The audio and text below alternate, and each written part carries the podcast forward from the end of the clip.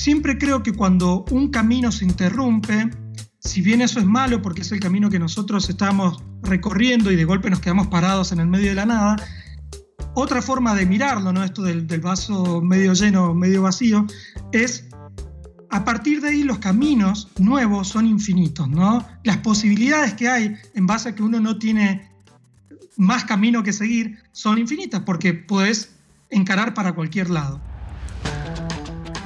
Bienvenidos a un episodio más de Mucho Hábitat, este podcast en español donde platicamos con creativos latinos que están haciendo cosas fregonas fuera de sus países. Tengo que confesar que este es uno de mis episodios favoritos. Platiqué con Nicolás Prieto, argentino, quien colabora remotamente como diseñador de interfaces para Sketch. Platicamos de la cultura del trabajo remoto, sus prácticas, pros y contras y qué puedes estar haciendo tú para también conseguirlo. Señores, mi nombre es Aldo Tobías y esto es Mucho Hábitat.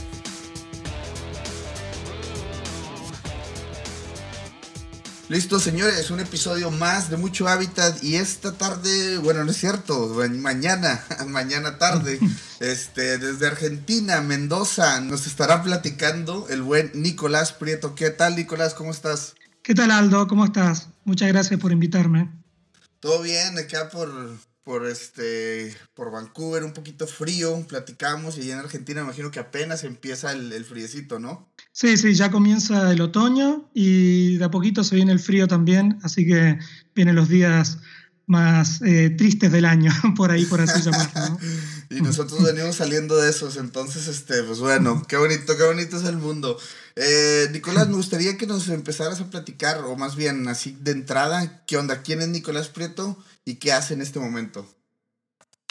Bien, ok. Eh, bueno, eh, mi nombre es Nicolás Prieto, como ya saben. Em, vivo en Mendoza, Argentina, como bien dijo Aldo. Em, comencé a estudiar diseño gráfico en la Universidad Nacional de Cuyo.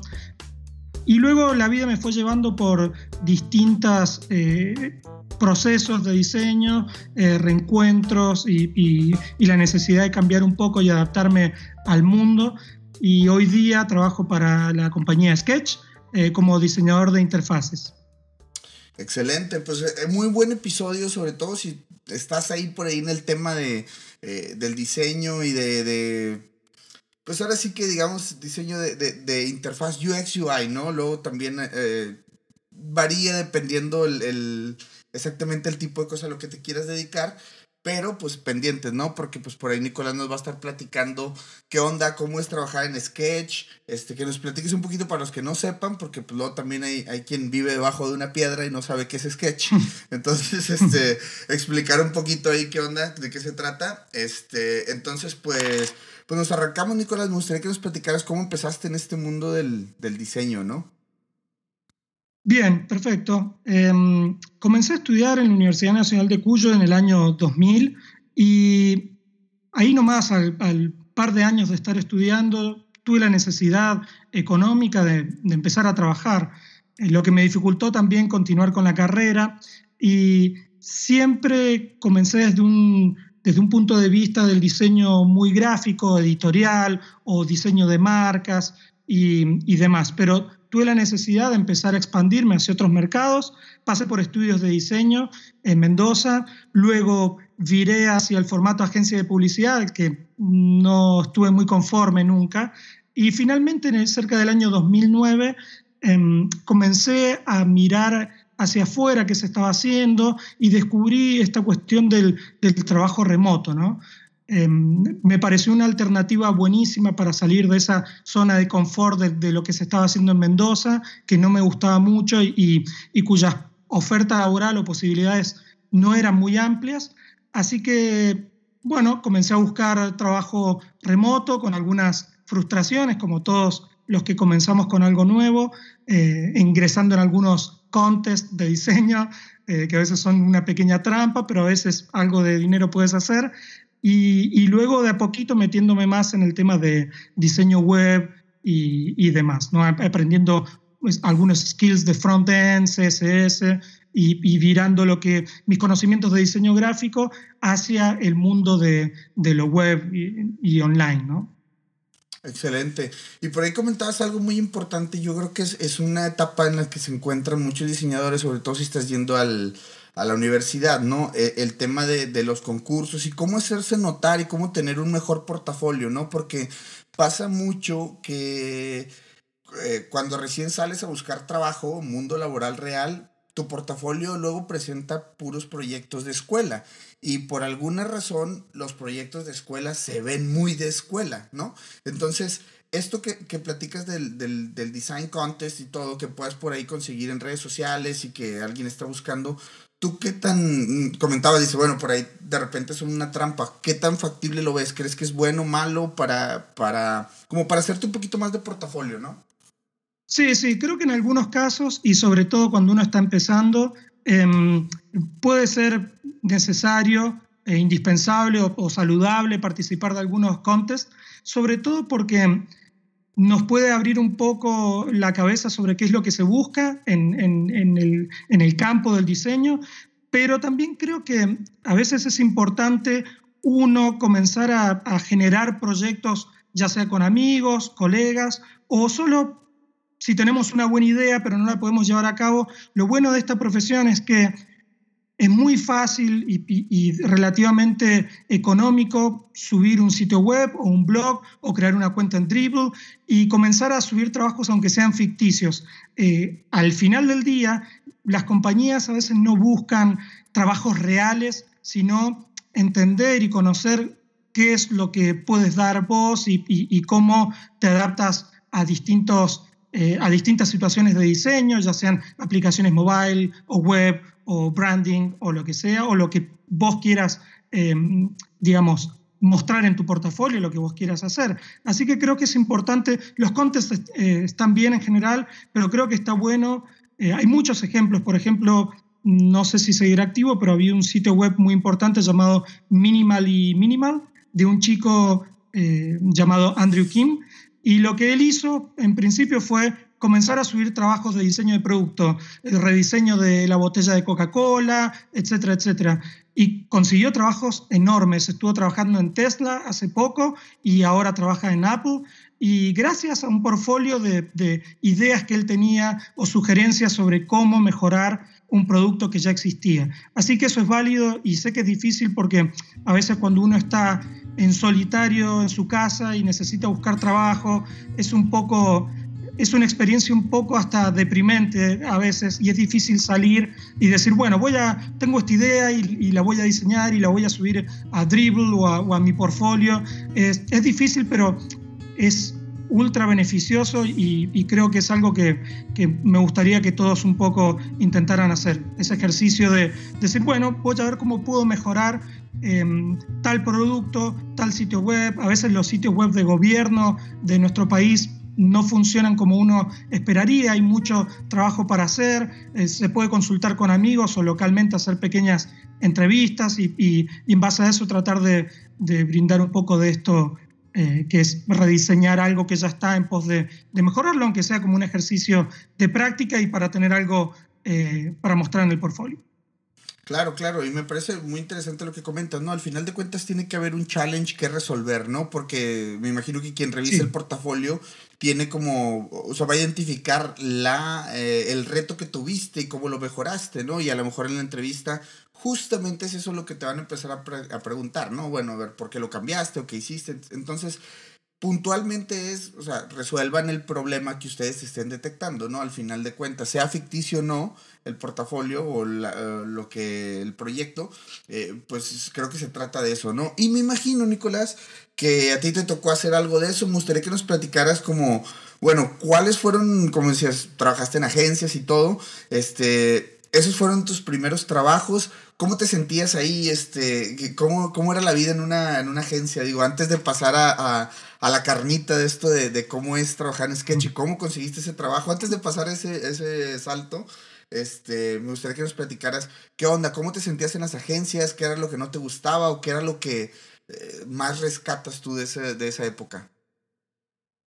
Bien, la agencia de publicidad, al menos en Mendoza, o creo que en Argentina, es un ambiente un poco distinto de lo que conocemos como el estudio de diseño puramente eh, dicho, ¿no? Eh, la agencia de publicidad tiene un formato que, donde los deadlines son mucho más cortos, el trabajo de diseño queda bastante a veces supeditado a, lo que tiene que ver la comunicación de la empresa, lo que la empresa quiere comunicar y, vender sobre todo, ¿no? Eh, entonces a veces el diseño queda un poquito relegado a esas decisiones de cómo comunicar efectivamente algo o cuál es, digamos, cuál es la, la necesidad que tiene el usuario y en vez de eso es cómo le podemos vender al usuario X cosa. Así que mi paso por agencia de publicidad de Mendoza no fue eh, lo mejor que me pasó en la carrera, pero de todas maneras rescato eh, la idea de, trabajar eh, interdisciplinariamente con distintas personas, por ejemplo, gente de, de copy, directores de artes, productores de video, fotografía para las campañas, eh, y el mismo cliente también.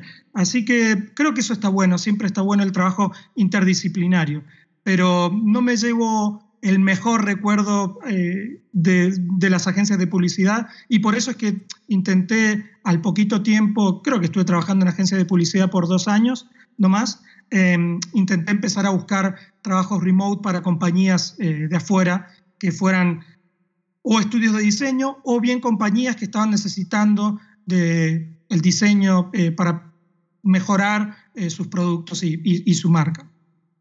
Y esto, esto que nos platicas de, por ejemplo, conseguir trabajo remoto, ¿es, este, ¿es una práctica muy común en Argentina o, o cómo, cómo, lo ven ustedes por allá? Porque, o sea, te lo digo porque, por ejemplo, en México, eh, digo, la cercanía que tenemos con Estados Unidos y yo sobre todo que soy del norte del país, es como, digamos, como que estás muy influenciado por ese tipo como de, de, trabajo, ¿no?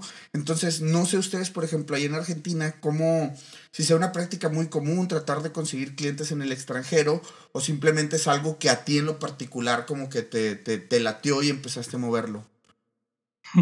Sí, yo creo que ahora año 2019 ya es una práctica mucho más común. De hecho, conozco estudios de diseño que tienen muchos clientes en el exterior. Es decir, que no solo se trata de una persona individual buscando trabajo afuera, sino que ya hay estructuras más grandes que buscan clientes afuera. Eh, cuando yo comencé en el 2008-2009, pensemos que el iPhone había salido hacía un año, así que todas las posibilidades que hoy existen de trabajo, de desarrollo de aplicaciones mobile y demás, no estaban y no se conocía tanto de esta idea de trabajar remotamente, eh, al menos en Argentina. Así que en ese entonces había muy pocas personas haciéndolo, no existían recursos casi sobre dónde buscar, cómo promocionarse, eh, qué sitios ingresar. Dribble, estoy seguro que está en su infancia, así es que no sé si todavía, si existía en ese entonces, yo en ese momento no lo, no lo utilizaba. Y mm, así que en ese entonces era todo un challenge, ¿no? Buscar eh, trabajo hacia afuera, cómo, eh, cómo, cómo posicionarse uno, cómo encontrar y conectar con esas empresas o clientes que estaban buscando. Hoy día existen una gran variedad de, de bolsas de trabajo online, ¿no? Desde sitios como Dribble, Designer News y, demás que, cuentan con su propia sección de trabajos, em, hasta sitios como Remote Jobs o eh, Remote.io, etcétera, que son páginas enfocadas solamente en, posteo de, trabajos remotos, ¿no? Eh, así que creo que ahora es una práctica mucho más común para responderte, pero en ese entonces no, para nada. Y de hecho costó mucho eh, hacer contacto. Sí, y, de hecho, ahorita vamos a, que nos platiques esa parte. Y justamente, bueno, pues este podcast es una prueba viviente de eso, ¿no? De, de como de, de, poner sobre la mesa todas esas experiencias de gente que sale de su país a ejercer, o como en tu caso, que, bueno, sales a buscar un trabajo eh, remoto, ¿no? O sea, alguien que, que, que tenga la... Me, me interesa muchísimo esta parte, Nicolás, y vamos a llegar a ella. Toda la confianza que tiene que existir de una empresa, por ejemplo, como Sketch y como cualquier otra empresa que tenga eh, personas eh, distribuidas alrededor del mundo, la confianza y cómo se, cómo se trabaja, ¿no? Eh, ahorita nos vas a platicar eso, pero antes me gustaría que nos platiques cómo llegas tú a Sketch, cómo viste tú una vacante publicada, te recomendaron, cómo, cómo fue por ahí y para meterle un poquito de sal ahí al, corte de carne argentino, este, me gustaría que nos platicaras cómo te sentías tú en ese momento. ¿Te sentías preparado? ¿Que ya ibas por todo? ¿Cómo fue esa, esa, etapa? Bien, bien. Em, para llegar a Sketch, primero voy a hacer como una pequeña, un pequeño salto atrás en el tiempo.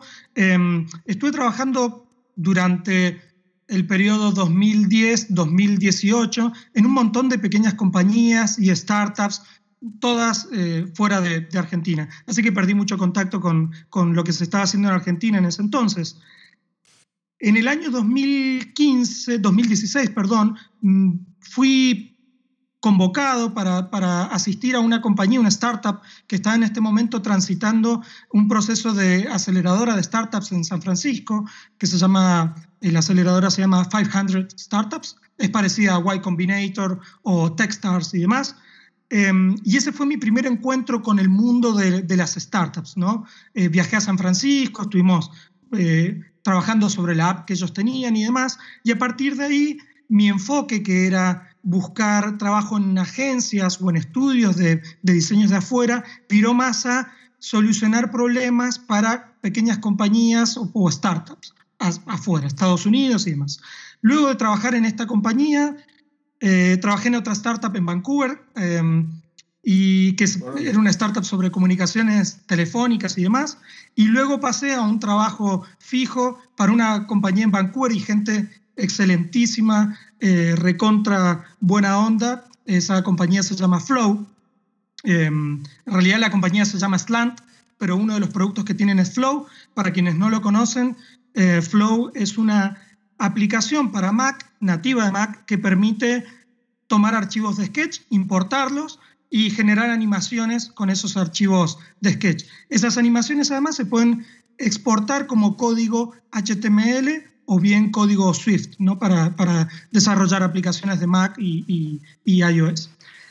A raíz de, de, ese trabajo comencé a meterme sin querer en el diseño de interfaz más puro, ¿no? ya no tanto sitios web o aplicaciones mobile, sino interfaz dura de, la Mac.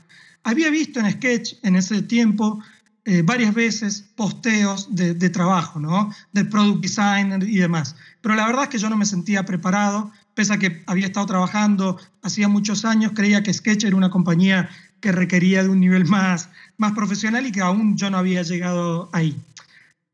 Así que decidí no aplicar por esas vías, pero como estuve subiendo en Dribble, y es muy importante, volvemos a esto, el tema de, de los trabajos, de cómo eh, fomentar tu trabajo en, en, portfolios online y demás, justo había estado subiendo en Dribble em, pequeños snippets de esta app en la que estábamos trabajando, de Flow, y en ese entonces Mac eh, OS Mojave estaba por salir y estaba por implementarse Dark Mode, ¿no? Así que yo estaba haciendo pruebas con Dark Mode en Flow y subí unos screenshots a Dribble.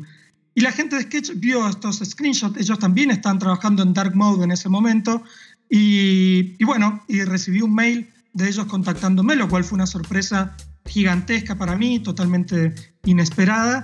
Y respondí casi sin aliento, ¿no? Rapidísimo. Sí, encantado, ¿te gustaría una entrevista? Sí, por supuesto, ya ayer, cuando quieran. Así que fue para mí un, un, golpe del que todavía hoy me cuesta un poco eh, salir, ¿no? Es difícil caer, que la empresa que, que produce ese, ese, software con el que has estado trabajando durante años y que lo usas a diario para, para eh, realizar tu trabajo, te, te llama o te, o te manda un mail para, para ver si te interesaría una entrevista. Así que esa fue mi forma de llegar, fue como siempre y durante toda mi carrera yo creo que he tenido un poco de suerte, pero también guiado por la intuición he intentado subir mis trabajos o, mostrarme de una manera que, luego me ha ayudado a conseguir cosas mejores. Así que esa fue mi, pequeña entrada. Si quieres te cuento un poco del proceso de entrevista y demás. Sí, de hecho, justamente para allá iba. Me gustaría que nos platicaras porque, bueno, digo, te contactan y, y me imagino que pues es, es, genial, ¿no? Recibir esa noticia, saber que tu trabajo, pues ahora sí como que ha impactado o, empieza como a hacer ruido, ¿no? Dentro de, pues ahora sí que de las grandes ligas, ¿no? De, the big guys, ¿no? Entonces empiezas como a decir, órale, ¿qué onda? ¿Qué tengo yo? ¿Qué ando haciendo? Y pues yo, yo creo que todos en algún momento nos sentimos eh, como con, eh, eh, con, esa, digamos, incertidumbre o de saber o de sentirte suficientemente bueno para cierto tipo de trabajo, sobre todo cuando es una empresa de ese nivel que dices, wow, o sea, sí lo tengo, ¿no? Y cuando te dan la entrevista, me imagino que te han de pasar mil cosas por la cabeza, ¿no? Desde el, si me preguntan esto y no sé qué voy a contestar y esto, entonces sí me gustaría preguntarte cómo fue tu entrevista para empezar, digamos, este, cuánto tiempo pasó también desde que te contactan hasta ya entrevistar y, sí que nos platicaras todo, todo eso. Bien, perfecto. Sí, desde que me contactaron hasta la entrevista fueron cinco días, seis días, no más que eso. Em, por suerte, apenas me dijeron lo de la entrevista y yo acepté, estaba bastante nervioso, pero por suerte me dijeron que la entrevista, y también es una forma de sketch que tiene de comunicarse, iba a ser solo escrita, no iba a haber calls ni nada. Así que eso fue buenísimo, fue una gran ayuda porque eh, uno ha aprendido a hablar inglés a fuerza y no estudiando, y a veces se siente más cómodo escribiendo y teniendo un tiempo para, para escribir y pensar lo que vas a escribir y demás, eh, y no hablarlo directamente en inglés. Y menos cuando es una llamada por video, ¿no? Que, te están viendo ahí la cara de, nervioso y, demás. Así que fue interesantísimo eh, y una gran ayuda para mí que me dijeran, no, nosotros nos manejamos siempre con comunicación escrita. Así que dije, bueno, genial. Fue un momento también un poco movido en mi vida porque ese día fue en septiembre del año pasado eh, estoy en el proceso de construir mi casa. Eh, mi mujer es arquitecta y estamos haciendo una casa con containers marítimos. ¿no?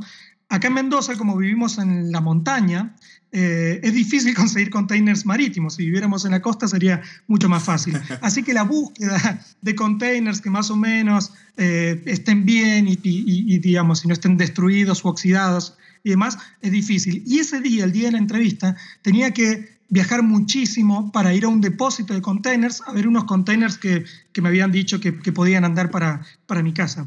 Así que me levanté temprano, eh, ellos, Sketch está, el time zone de Sketch es europeo, así que la entrevista fue temprano también, fue eso de las 9 de la mañana de acá de Mendoza. Y bueno, ingresamos, me invitaron a un canal privado de Slack y comencé, digamos, en ese canal estaba los dos fundadores, Peter y Emanuel. Peter es holandés y Emanuel es, de Portugal. Estaba Chris, que es el, digamos, el product manager de Sketch. Y estaba Marcelo Marfil, que es, un, es el diseñador, es un genio, es un genio de, del diseño de interfaces. Lamentablemente no es muy conocido porque él no está mucho en las redes sociales, pero me gustaría que, que, que tuviera eh, algunos links para, para conectar con su trabajo porque es un verdadero genio. Eh, de hecho, él estuvo encargado de todo el rediseño que hubo en, la aplicación de Sketch. Si ustedes lo han estado utilizando Sketch, vieron que desde la versión 52 a la 53, que salió en octubre del año pasado, un cambio brutal de la aplicación y todo lo hizo él. Es un genio. Bueno, él estaba ahí también presente, solo que por suerte para mi tranquilidad, yo en, ese entonces no sabía quién era, así que bueno, eh, no, me puse, no me puse más nervioso de lo que podría haber estado. Así que la conversación fue bastante tranquila, pasible, hablamos sobre las aplicaciones de Mac, qué dificultades yo encontraba eh, al diseñarlas. Yo todavía en ese entonces no tenía tantos conocimientos de, sobre lo que se llaman las Human Interface Guidelines, que provee Apple para, para diseñar aplicaciones de iOS o de, o sistema de macOS. Pero bueno, ya había entrado un poco en el mundo, así que fue una conversación, no fue una entrevista, realmente fue una conversación muy amena. Me preguntaron qué, qué cosas me gustaría cambiar en Sketch o que creía que podía mejorar. Me metí en un brete con el tema de eh, edición de vectores y, tipografía, así que estuvimos ahí un poco discutiendo. Yo creo que esto podría ser mejor, y yo sí, pero no, qué sé yo. Pero estuvo interesante, fue, la verdad fue una conversación más que una entrevista. Y me dijeron, bueno, buenísimo, después de unos 40 minutos de hablar con ellos, te vamos a estar contactando. Ok, listo, cerré Slack, hablé con mi mujer, me preguntó cómo me fue, dije, mm, mira, creo que me fue bien, pero la verdad es que no sé. Así que dije, bueno, ahora me tengo que ir corriendo a ver estos containers a una zona remota de Mendoza donde no hay internet, no hay comunicación, no hay nada. Eh, vi unos containers que me gustaron y tuve que caminar como dos kilómetros para encontrar señal, para avisarle a mi mujer que me habían gustado esos containers. Y cuando camino, camino, llego en un punto que había una estación de servicio, de una gasolinera, que le dicen, ¿no? Eh, y tuve señal, lo primero que veo es un mail de sketch y era Emanuel, uno de los fundadores, diciendo no era newsletter, No era newsletter, y, me dice, hola Nico, nos gustó mucho la conversación, ¿te gustaría, te interesaría ser parte de Sketch? ¿Estás interesado todavía? Y yo como tiritando, ¿no? Con el celular en la mano, eh, rápido respondiendo ahí desde el celular, sí, por supuesto, me encantaría, estoy muy contento, cuando quieran, qué sé yo. Así que luego inmediatamente contacté con mi mujer, le conté lo de los containers, pero primero le conté lo de Sketch. Fue como un día rarísimo, estaba en el medio de este pueblo donde no hay nada y yo no entendía qué, qué, había pasado con la entrevista y por qué me había ido bien y por qué me habían elegido. Así que fue una sensación eh, rarísima, una hermosa sensación. Y, y, bueno, y a partir de ahí todo se desencadenó ya de una manera más apacible, ¿no? Excelente, excelente. Qué, qué gran historia eh, por, por, muchas razones, ¿no? Digo, fue como un día redondo para ti y fue el comienzo pues de esta gran aventura, ¿no? Que luego nos gustaría como nos platicaras un poquito cómo, cómo es trabajar remotamente, ¿no? Porque eh, sobre todo en, en, en, los países de Latinoamérica, y me atrevo a decir que en gran parte de ellos, esta cultura pues es como, digamos, nueva entre comillas, ¿no? No, no esa va comenzando, ¿no? Cuando siendo que aquí en Estados Unidos, en Canadá, eh, pues es algo que ya se tiene haciendo durante mucho tiempo, no necesariamente necesitas un lugar físico y las cosas entiendo que van cambiando para Latinoamérica. ¿Cuál crees tú que sea como la principal entre diferencia eh, de trabajar eh, o sea, in-house y, y, de trabajar de manera como, digamos, remota, ¿no? Este, y que nos platiques un poquito cómo es, cómo es para ti el día a día trabajar. Eh, por ahí de esta manera? ¿Atiendes muchas juntas? ¿Tienes algún horario? ¿Cómo, cómo funciona este, este tipo de, de, situación? Bien, primero soy convencido de que trabajar de manera remota es en muchos casos muy positivo porque en primer lugar te conecta con otras culturas, otras personas, otros procesos, otros incluso otra forma de pensar y de, ver el diseño y de vivirlo y también otras herramientas para trabajar. Eso es, eso es muy importante. También creo que tiene los downsides que conocemos, ¿no? Es decir, por a, veces vas a un café a trabajar y no hay buena conexión a internet. En Latinoamérica pasa muchísimo eso, em, muchísimo. O incluso puedes tener, te puede dar cosa que te roben tu laptop, ¿no? Es, decir, también puede pasar. Sí, eh, sí, sí. Así que, digamos, es complicado. Pero también eh, el hecho de trabajar remoto desde casa a veces hace que si, si lo tomas bien y lo, y lo puedes hacer muy bien, la relación, el balance, digamos, vida-trabajo puede estar buenísimo, pero si no lo puedes organizar bien puede ser una calamidad, ¿no? Nunca sabes dónde, en qué horario comienza tu trabajo, en qué horario termina, se comienzan, eh, digamos, los tiempos y los horarios a mezclar entre ellos y a estirar, porque decís, bueno, ahora puedo ir a hacer tal cosa y, y, luego vuelvo y termino de trabajar y así a veces son las 9, 10 de la noche y estás en tu casa trabajando,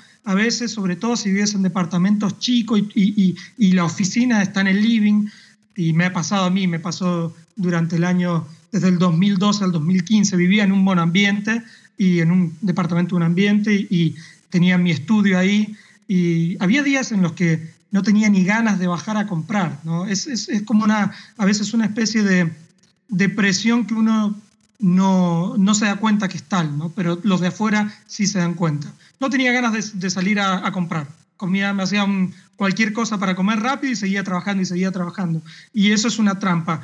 Pero ordenando el trabajo, poniéndose un horario es importantísimo, vistiéndose, aunque subas las escaleras y vayas a la habitación que tienes en planta alta, además a trabajar, tomando estos hábitos de, de, oficina te ayuda mucho a separar lo que es la vida personal de la vida eh, laboral. Es importantísimo tener eso en cuenta. La comunicación es, es algo fundamental eh, estar siempre presente. Yo he cometido muchos errores en mi carrera, por ahí por miedos, no comunicar eh, los problemas que podía tener con cierto proyecto a tiempo, y esas son cosas que, que son errores que no se pueden cometer y les recomiendo a todos que, que no los cometan, porque en este trabajo remote y en cualquier tipo de trabajo, la recomendación es valiosísima, la recomendación del cliente que hace hacia otros potenciales clientes sobre tu trabajo es importantísima y cometer estos errores puede llevar a, fracasos eh, rotundos. ¿no? Lo que se extraña de trabajar eh, remoto en vez de trabajar en oficina es la facilidad que hay a veces para resolver ciertos problemas, sobre todo complejos, si uno está sentado en el mismo lugar, en la misma habitación, con una pizarra, con una mesa, es más fácil resolver problemas. De hecho, eh, con este, este proyecto anterior, Flow, viajé dos veces a Vancouver. Viajé el año pasado y viajé en 2017. Y la razón de eso es porque necesitamos definir, bueno, cuál va a ser la estrategia del producto de aquí a un año o medio año. Entonces nos sentamos en una oficina, en la oficina de, Flow, una semana en una ocasión y dos semanas en otra ocasión, y fue una experiencia recontra eh, productiva. En una semana definimos, cambiamos el nombre de C4 Studio a Flow, creamos la marca, eh, definimos qué era lo que iba a pasar con Flow, cómo se iba a transportar y transformar en el tiempo. De hecho, todavía ellos están trabajando porque eh, quedamos en una muy buena relación de amistad con ellos y hablo de vez en cuando, y todavía ellos están implementando cosas que hablamos hace un año y medio atrás. Así que creo que es valiosísimo de vez en cuando, en la manera de lo posible, juntarse y, tener ese tipo de trabajo ahí de, team, de estar viéndose la cara y, generando el trabajo em, de esa manera, ¿no? Versus estar chateando por Slack. ¿Qué tal amigos? En menos de un minuto regresamos con la historia.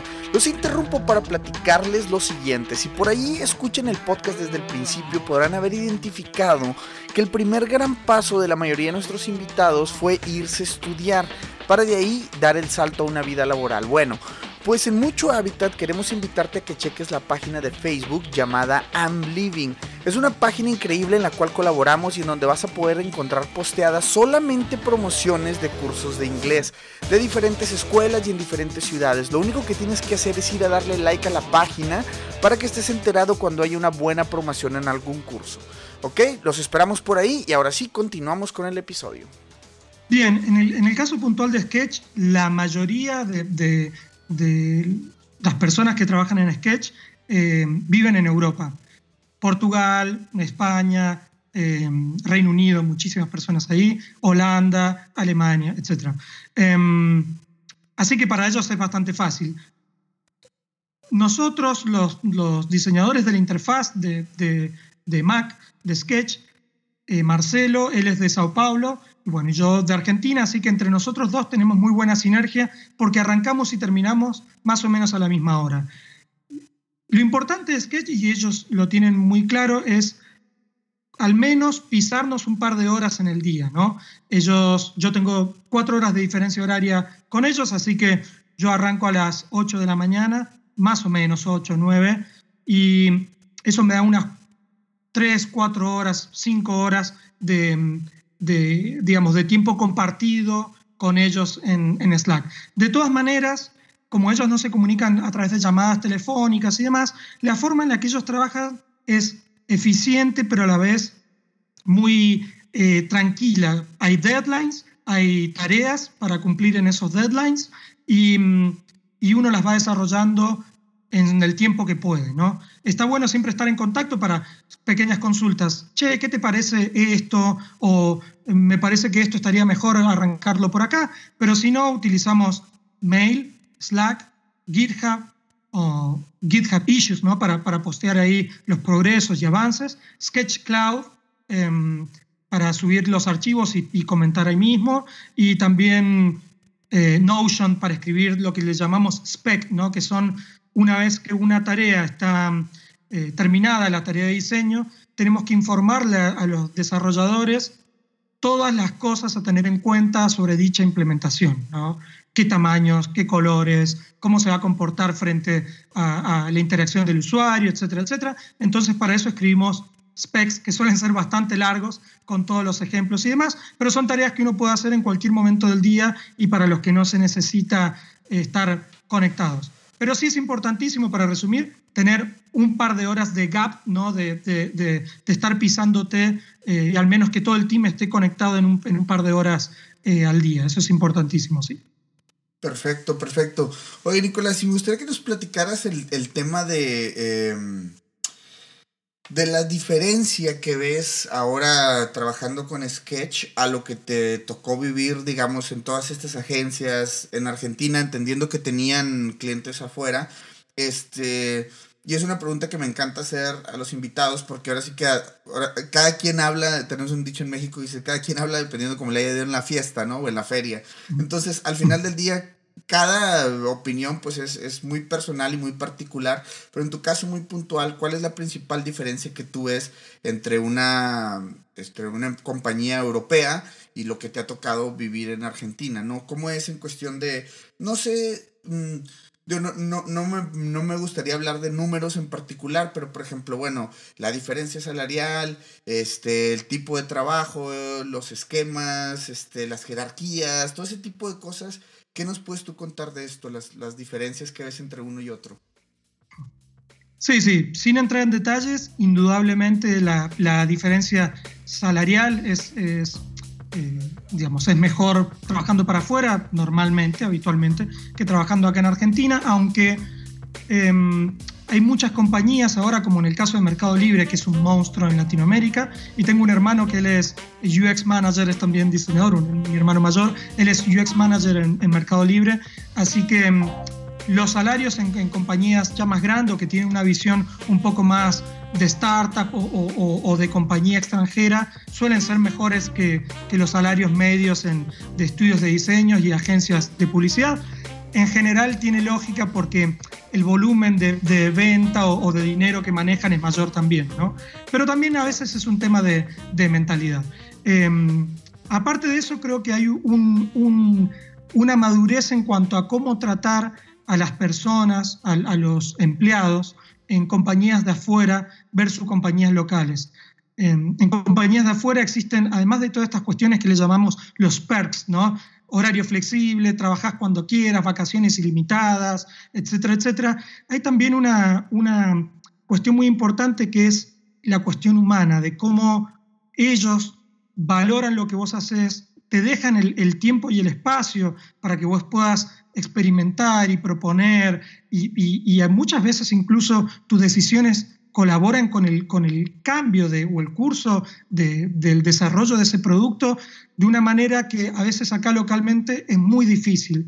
Em, entonces, hay, existe esa, esa madurez en, en, cuanto a qué es un empleado, ¿no? Y el empleado no es otra cosa que parte de, indispensable, fundamental de la compañía, que en la medida que el empleado tenga la posibilidad de crecimiento y de, de participación y la valoración que se merece, el retorno a la compañía va a ser mayor. Entonces, entendiendo eso, que es muy básico y parece ser muy básico, em, eso acá todavía no, no, se ve tanto. Está comenzando a verse eh, a raíz de copiar un poco el modelo de afuera de startups y demás, eh, pero bueno, para mí es, una, es el día y la noche. La posibilidad de decir, hoy mi hijo no se siente bien, me voy a tomar el día, sí, que se mejore, que esté todo bien, anda, no hay problema. En un trabajo acá a veces es, es un poco más difícil, ¿no?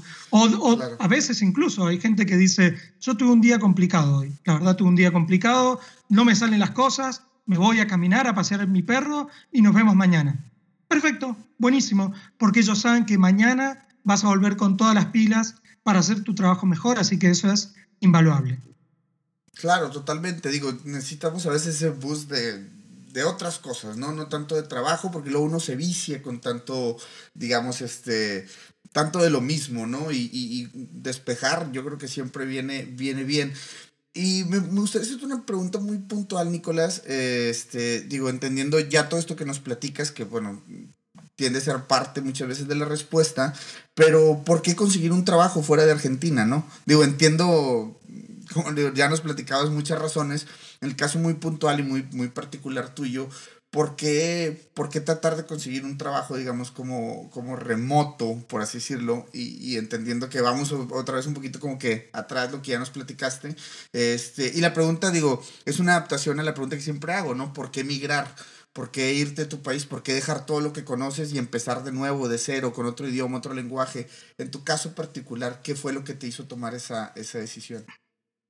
Bien, hay una, hay una frase que me gusta mucho de un libro de, del escritor Hermann Hesse, el libro es Demian, y la frase dice, quien quiere nacer tiene que destruir un mundo, ¿no? Em, y yo creo que a veces nos pasa que cuando estamos acá, en el caso mío, una provincia como Mendoza, que es grande, pero no es tan grande, y a veces nos burlamos y decimos, somos un poco montañeses y demás, en esto de somos un poco cerrados al cambio. Em, a veces uno siente la necesidad imperiosa de hacer un cambio y, de salir de este cascarón, ¿no? que es la ciudad donde vivimos, para poder crecer.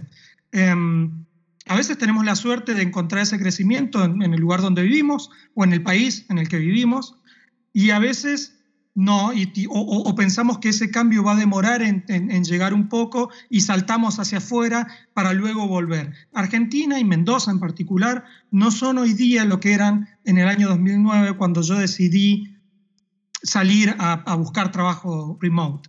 Las posibilidades de, de trabajo eran bastante limitadas y el tipo de trabajo que se hacía también era muy limitado. Hoy día hay, existen compañías en, en Argentina en Buenos Aires que la están rompiendo en el mundo y en Mendoza también compañías grandes como Eventbrite o Mercado Libre y demás que mm, tienen una, una, forma de trabajo y, una estructura de UX designers, product designers y demás que mm, si hubiera existido en ese tiempo a lo mejor yo no hubiera tenido la necesidad de, de largarme afuera, ¿no? a buscar trabajo.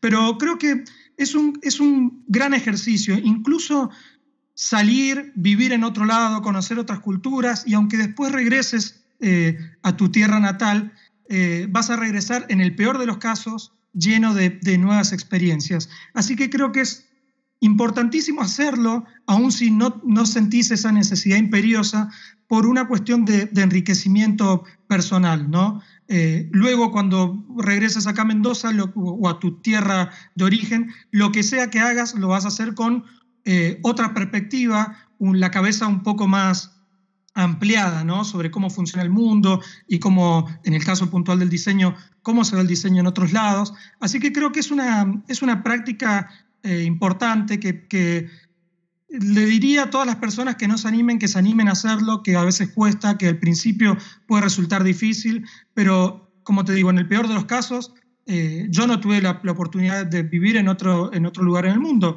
pero conozco de mucha gente que se ha tenido que ir en este, en este podcast que vos tenés. Está plagado de, de, ejemplos de personas que han tenido que ir a vivir a ciudades donde se hablan distintos idiomas y demás.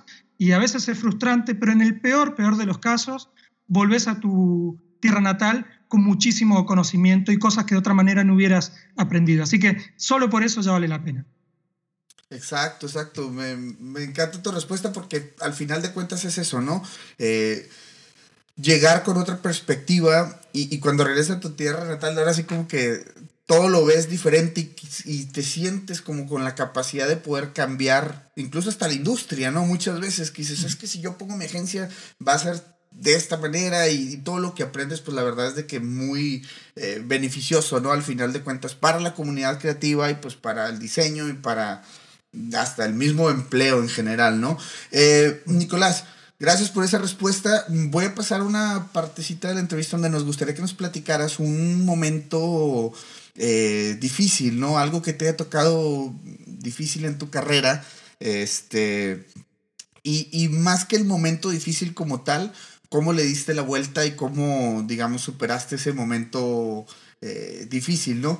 Y después de esa pregunta, por su contraparte, pues nos, me gustaría que nos platicaras como que un, proyecto o algo muy padre que te haya pasado, algo que tú digas, no, esto estuvo genial, salió excelente desde que empezó.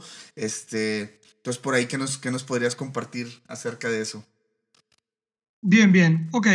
Em, cuando uno elabora, eh, digamos, elabora su, su forma de vida basada en trabajar remotamente, hay cosas que a veces se nos escapan. Una de ellas es, ¿qué pasa si me quedo sin trabajo?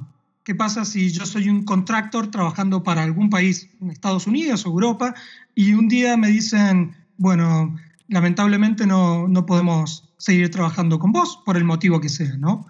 Em, a veces uno no tuvo la precaución de, de, tener ahorros o de crear un portfolio.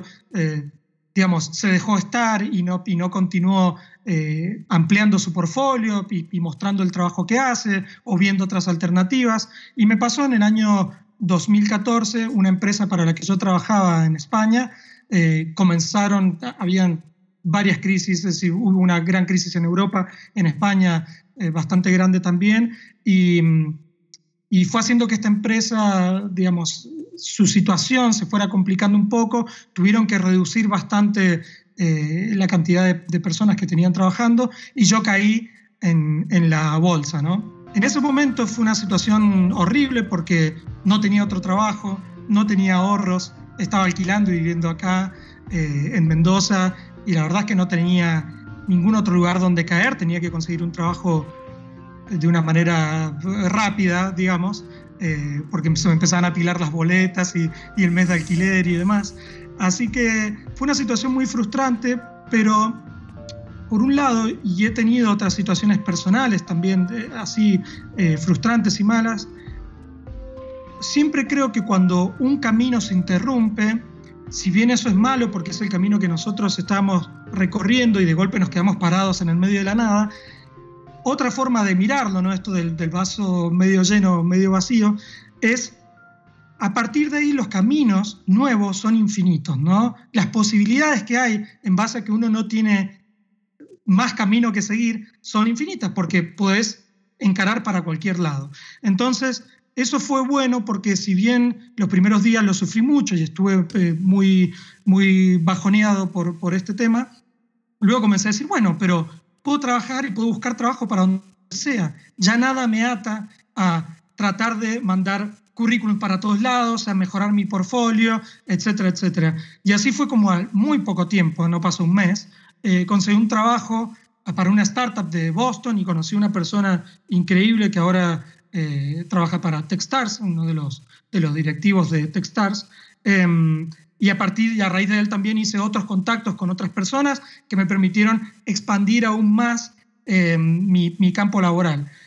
Cuando trabajaba en esta compañía en la que me echaron, em, estaba muy acostumbrado a trabajar para ellos, fueron varios años, y, trabajando para ellos y ya me sentía un poco adormecido, ¿no? Cómodo con esta situación de despertarme todos los días, hacer trabajo para ellos, cobrar y ya está, y olvidarme. Y el hecho de haber terminado la relación con ellos me, motivó a estar siempre Em, buscando un trabajo mejor o una opción mejor y yo también siempre buscando crecer profesionalmente para que no me pase de nuevo esto de que me agarre con, con la guardia baja, ¿no? Bueno, no puedes, eh, te quedaste sin trabajo, bueno, ahora qué hago, no sé hacer nada, me quedé dormido todos estos años, la industria avanzó, así que fue una excelente, eh, fue una excelente lección, ¿no? Para, para, para aprender a estar siempre alerta y siempre mejorando y siempre buscando cosas mejores y no quedarme con un trabajo que descubrí después que tampoco me gustaba tanto en ese momento. Así que bueno, fue una gran lección. Órale, me, me, digo, me, me, marcan dos cosas, ¿no? Esto que dices de que te puedes quedar adormecido en un trabajo, yo creo que es, no sé, es una historia que se repite en muchísimas... Eh, este, en muchísimas personas, ¿no? Es una historia que siempre como que te acompaña, te sientes en tu zona de confort y ya dices, ah, bueno, pues voy, trabajo lunes a viernes, etcétera, y no le das ese giro. Es bien importante, como tú dices, bueno, despertar y ver qué hay por ahí. Y lo segundo, y me gustaría hacer como un poquito nomás un, un paréntesis y, y entrar rapidito en este tema, me decías, no ahorras, no, o sea, luego de repente pues no, no, no ves ese tipo de situaciones venir. Eh, creo, soy muy creyente de, de, que en México y en Latinoamérica en general debería existir este tema de educación financiera, ¿no? Al final de cuentas, todos te formas como profesional o profesionista, pues, y luego, ¿qué haces con tus cuentas, no? ¿Qué haces con la cultura del ahorro, con la cultura de la inversión? Y de repente te ves en este mundo pagando cuentas mes con mes y todo, y nunca nadie te enseñó qué dinero te tenías que poner a trabajar, ¿no? En algún momento. ¿Qué opinión tienes tú al respecto? ¿Cómo, cómo se puede mejorar esta situación para los diseñadores, sobre todo que van empezando o que van teniendo su primer trabajo? ¿Qué sugerencia nos puedes dar o qué, cómo ves tú este tema, eh, Nicolás? Sí, exactamente, sí, es, es, tal cual vos decís. No tenemos a veces inculcada esa, esa cuestión del, del ahorro, del buen manejo del, del dinero. Y, y, creo que eso es algo que debería empezar en la universidad. Eh, una de las razones por las que quiero y, me alegro mucho de que me hayas invitado a este podcast es porque después de toda esa vuelta por el mundo y de aprender de los errores y, de los aciertos y volver a, mi ciudad o a Latinoamérica, ¿no? a Argentina, con todas estas eh, con, todos estos conocimientos y experiencias, eh, me gustaría mucho volver a la universidad y me gustaría mucho volver al ámbito local para tratar de, de ayudar a la gente a, acompañarlos y que no cometan esos errores que yo cometí, que son evitables. El caso económico es fundamental. Y bueno, y después eh, los éxitos que uno tuvo profesionalmente, ayudarlos a que los puedan replicar. Pero creo que la cuestión económica es, es importantísimo el ahorro es importante, invertir en cosas como, en la medida de lo posible, la tierra, ¿no? que son bienes que no se desvalorizan y que, y que son escasos, eh, es importante también. Em, yo aún no tengo muy claro esta cuestión de, de, invertir de los ahorros, ¿no? Invertir en acciones y como sé que muchas personas lo hacen y les va muy bien, yo con eso no lo tengo claro, pero sí estoy invirtiendo en mi casa y es una de las mejores cosas que puedo hacer porque mi casa solo en el tiempo va a valer lo mismo que vale hoy o más. Eh, es un lugar donde acá nosotros usamos la expresión caer muerto, ¿no? Tener donde caerse muerto. Si yo algún día voy a vivir a otro lado o pase lo que pase, ya tengo mi hogar, no tengo que pagar alquiler, eh, está ahí, está ahí y, eso es importantísimo. Yo creo que lo que nosotros tampoco sabemos bien es cómo cobrar, ¿no? cómo cobrar nuestro trabajo, cómo cobrarlo para afuera, eh, cuál es el, valor que tiene, es, qué implica ese dinero que nosotros cobramos. Supongamos que nosotros cobramos nuestro trabajo por hora, ¿no? ¿Qué, qué va dentro de esa hora? Si no consideramos que va nuestros gastos ¿no? de, de, alquiler, de electricidad, de internet, de obra social, de aportes, eh, del software que usamos, ¿no? Porque al principio uno dice, o sea, hace algo que no debería decirlo, pero que es piratear software. Pero después, muchas veces la gente me dice, bueno, pero ¿cómo hago? Eh, X programa la licencia de 100 dólares al año. Bueno, lo que tenés que hacer es cobrar 2 dólares por ese software por hora que trabajes o lo que sea, ¿no? Tiene que estar incluido en el precio de la hora para que vos puedas trabajar libremente con el software que necesitas, con el equipamiento que necesitas, tu laptop, tu cámara de fotos, lo que sea. Y es algo que no sabemos hacer. Decimos, ah, bueno, voy a cobrar X la hora, total con eso pago el alquiler y me queda para salir. Bueno, pero después tenés un montón de gastos que si no los consideraste al momento de cobrar, eh, te van a jugar en contra, ¿no? Así que es importante tener como esa concepción y decir, bueno, de estas ganancias, tanto tiene que ir ahorro, eh, tanto tiene que ir a inversión en, en, en, productos, digamos, eh, no productos, sino equipamiento tecnológico que también se va desvalorizando con el tiempo, pero que aún puedes después vender y sacarle, eh, sacarle digamos, un retorno de dinero cuando vendes ese equipo que ya no lo usas. Así que es importantísimo y creo que casi deberían haber en la facultad había una materia de economía, pero la verdad es que no nos enseñaban estas cosas, ¿no? Y es importantísimo saber cómo vender tu trabajo, cómo cobrarlo, eh, las regulaciones legales que hay para trabajar afuera, eh, para trabajar localmente y demás. ¿no? Sería muy extenso hablar de todo eso, pero sí, eh, hay que encontrar los canales para a los estudiantes y personas que recién estén comenzando, darles una mano, una mano con eso. Claro, totalmente. Y pues es parte de la idea de, este podcast. Y bueno, sé que por ahí te ha tocado compartirlo con estudiantes. A mí me ha tocado compartirlo. Entonces, al final de cuentas, tratamos de poner ese granito de arena y decir, chavos, despierten. O sea, cuando eh, muchas veces, luego cuando vives con tus papás y todo, es como que, ah, bueno, voy a cobrar tanto por un logo, ¿no? De cabo, pues no tengo que pagar renta, no tengo que pagar. Pero luego te das cuenta que la vida te da unas cachetadas diciendo de que, oye, aquí ya cuando sales de casa de tus papás hay que pagar lenta, luz, eh, renta, luz, agua, internet, esto lo otro. Cuando tienes familia, ahora sí que, o sea, es otra, otra historia completamente, ¿no? Entonces, yo creo que pues valorar tu trabajo desde, desde temprana este, etapa, una, una edad, eh, una temprana eh, etapa cuando todavía no tienes este tipo de gastos, yo creo que también forma diseñadores, pues este, o lo que sea en el área creativa que te encuentres, pues un poquito con más, con mejores raíces, ¿no? Entonces hay que echarle un ojo por ahí, chavos, los invitamos a que investiguen un poquito más del tema, porque sí es muy profundo. Luego a lo mejor en otro episodio nos aventamos otra plática de esto, Nicolás. Este, y por lo pronto, bueno, pues me gustaría pasar esta última etapa, eh, Nicolás, de, del podcast donde este, siempre, bueno, pues eh, cosas que nos puedas como sugerir, recomendar, eh, qué onda, qué, por ahí este... Digo, bueno, me gustaría, siempre pregunto si hay algún libro en particular, ya sea en el ámbito profesional o personal que tú puedas recomendar. Y luego por ahí una serie, por ejemplo, de softwares o este, eh, digamos como de tricks o tools ahí que, que, por ahí se estén dando, que tú digas, esto estaría muy genial que la gente supiera de esto y, y que se echara un clavado. ¿Cómo, ¿Qué nos puedes recomendar por ahí, Nicolás? Bien, bueno, como hemos estado hablando mucho de, del tema de trabajo remoto y demás, hay un libro que se llama Remote, que es de los eh, creadores de Basecamp, de Jason Fried y, bueno, el otro nombre ahora no lo recuerdo, pero son los creadores de Basecamp, se llama Remote, es un libro que habla de una manera muy sintética y, digamos, incluso con ilustraciones y, un lenguaje muy amigable. Eh, todas estas cuestiones de cómo trabajar remotamente, cuáles son los pros. Ellos tienen un team también grande en Basecamp distribuido por todo el mundo y es una empresa a la que le ha ido muy bien con esta política de, de trabajar remote, así que es un libro que recontra recomiendo.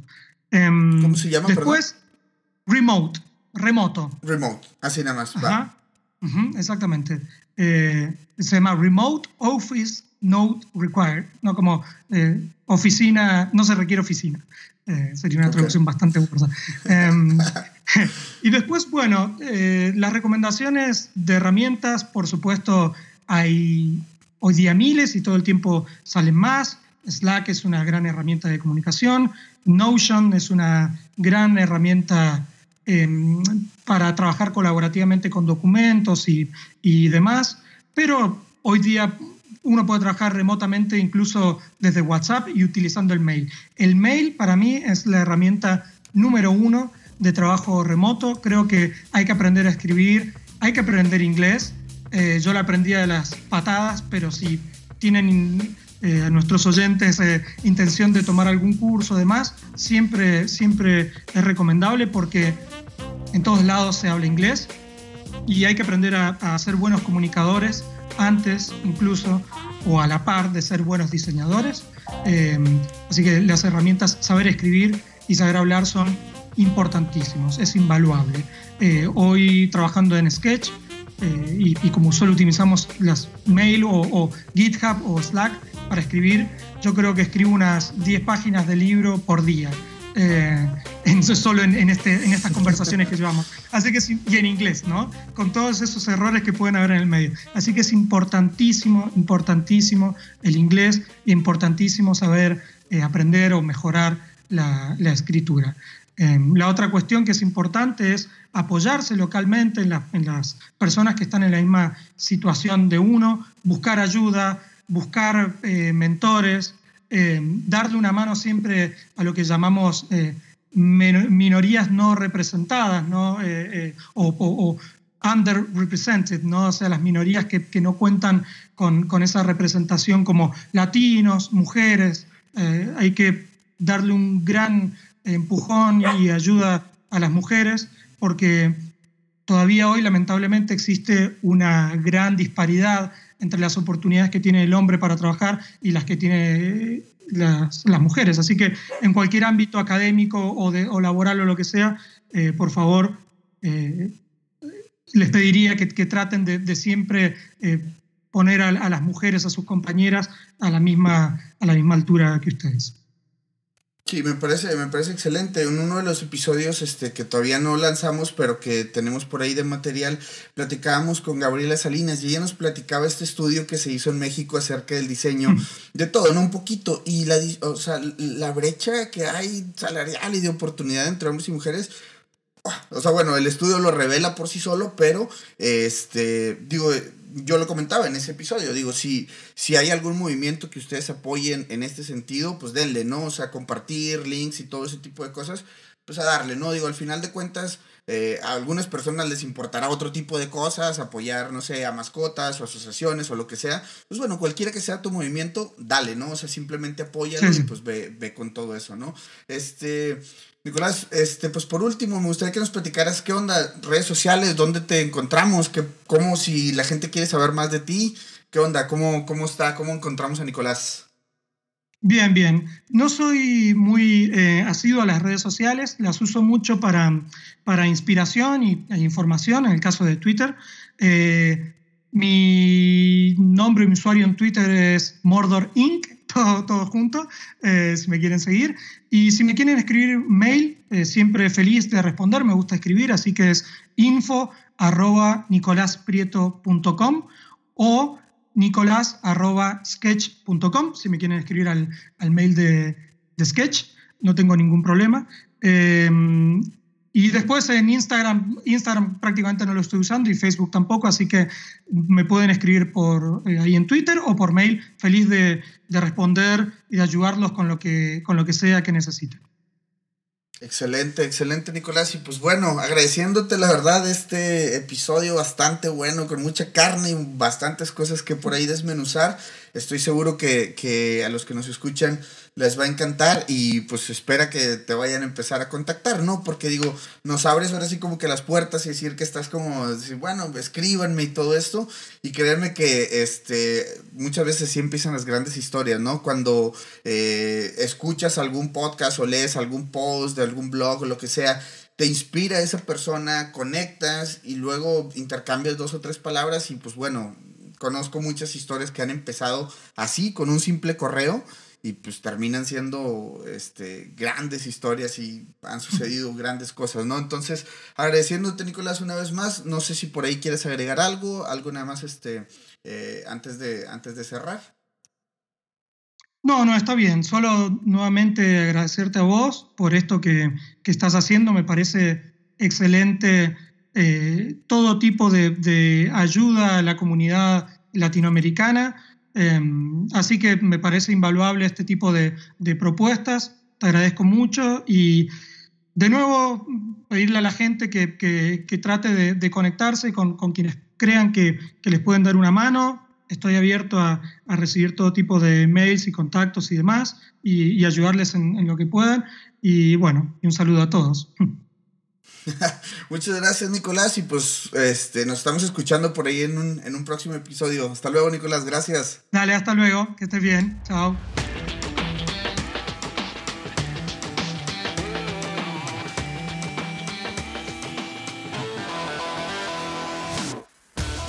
Qué buen episodio acabamos de escuchar. Quiero agradecer a Nicolás por abrirse con nosotros y conocer más de esta cultura del trabajo remoto. Quiero platicarles que estamos creando la comunidad Mucho Hábitat. Es un grupo privado de Facebook al cual puedes accesar desde nuestra página de Facebook. Aquí habrá material si eres estudiante o recién egresado. Habrá mucho, mucho material. Me daré la tarea de platicar con gente experta en el medio para que nos dé tips de cómo crear tu portafolio, hacer tu currículum o prepararte para una entrevista de trabajo. Además de algunos tips de finanzas personales por si por ahí ya estás trabajando y quieres hacer un buen uso de tu dinero. Todo esto lo hacemos posible gracias a tus comentarios, shares y pasar la voz. Todo, todo, todo lo que hacemos es sin costo alguno y sinceramente lo hago convencido de que cuando uno ayuda, Dios, el destino, el universo, la vida, en lo que sea lo que ustedes crean, te lo regresa en forma de nuevas oportunidades y nuevos aprendizajes. Así que aquí estamos aportando nuestro granito de arena. Gracias por ayudarnos a crecer. Te invito a que me ayudes a dejar tu review en iTunes y compartir este podcast desde muchohabitat.com. Yo soy Aldo Tobías y nos escuchamos en un próximo episodio.